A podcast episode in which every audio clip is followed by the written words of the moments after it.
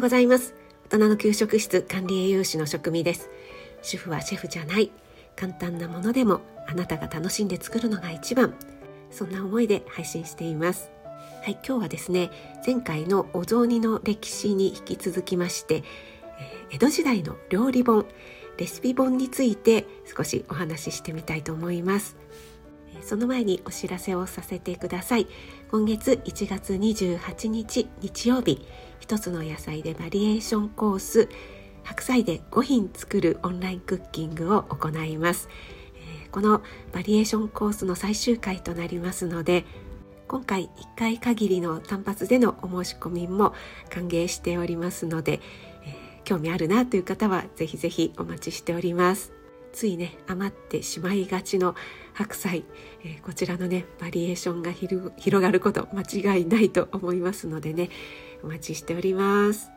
はいそれではですね江戸時代の料理本についてなんですが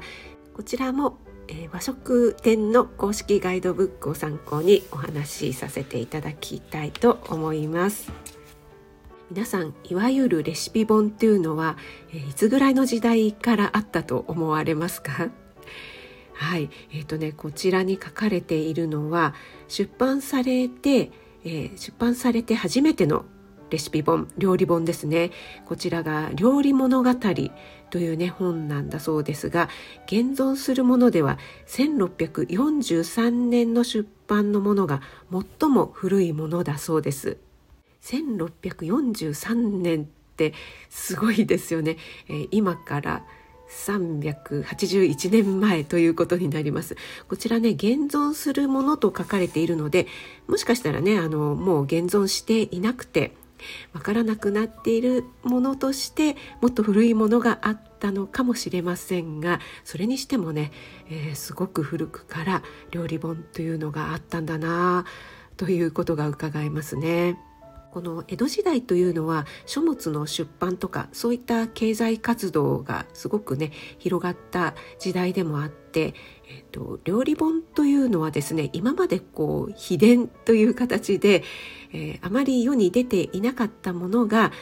えー、書物としてね書かれて世に出るようになったということなんですよね。それによって不特定多数の人が料理法を知るきっかけになりました。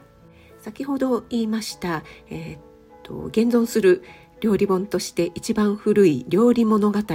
というねこの料理本なんですが料理の作り方とかあとは材料別の料理とかのヒントなどが書いてあってその後の料理本にはほとんど登場しないような鹿とかタヌキとかイノシシとかそういったね、えー、料理が紹介されているというところが特徴だそうです。いやこれ ちょっとねあの特徴的ですよね。鹿とかタヌキね、その頃そうやって料理されていたんですね。これどうなんでしょう？一般的だったのかというところがちょっとね分かりかねますが。そしてね18世紀半ば以降にはそれまでの正統派の料理というのとはちょっと違って遊び心を加えたような自由な発想の献立とか料理を紹介するような料理本が登場してきたそうですよ。え例えばですね「料理珍味集」というのは1764年のものなんですが先ほどのね「料理物語」が1643年ですから100年以上後のね、え料理本になりますがこちらはですね胡椒飯いちご汁藤あえなど名称も作り方にもアイデアを加えたものがあります。と書かれていますが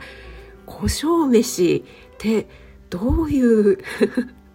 胡椒ってこの頃もあったんですね、えー、なんかすごくピリリと スパイシーなご飯なんでしょうかね。すごく興味をそそりますがいちご汁？どんな汁物なんだろうってね、えー、すごく 興味深いですね。その他にもですね豆腐百珍といって豆腐料理ばかり100種類集めたものとかこれは料理の作り方だけではなくて豆腐の由来とか中国古典の紹介なんかもしてあって、えー、文化的なね遊び心を盛り込むそんなね、えー、評判を呼んだ書籍だそうですよ。こういったねその時代の料理本あったら見てみたいな手に取って見てみたいなと思うんですが果たして読めるかどうかっていうところがありますよね。あの神保町のね古本屋さん街をちょっと巡って見てみたいなーなんて思っています。そしてこういったね料理本レシピ本だけではなくて料理番付みたいなあの今でいうミシュランガイドみたいのもあったんですよね。あのお相撲さんみたいなね あの東西みたいな感じで書かれているものそして、えー、そのお店がですね今も老舗として残っているお店があるというのもねすごく興味深いなと思って私が管理栄養士という仕事だからということもあるかもしれませんがこういった食の歴史っていうのはねあの毎日食べることってね欠かせないことなのでそういった歴史を知る歴史を知った上で食べるっていうのはねまた一つこう感慨深いものがあるなぁなんて思いながらね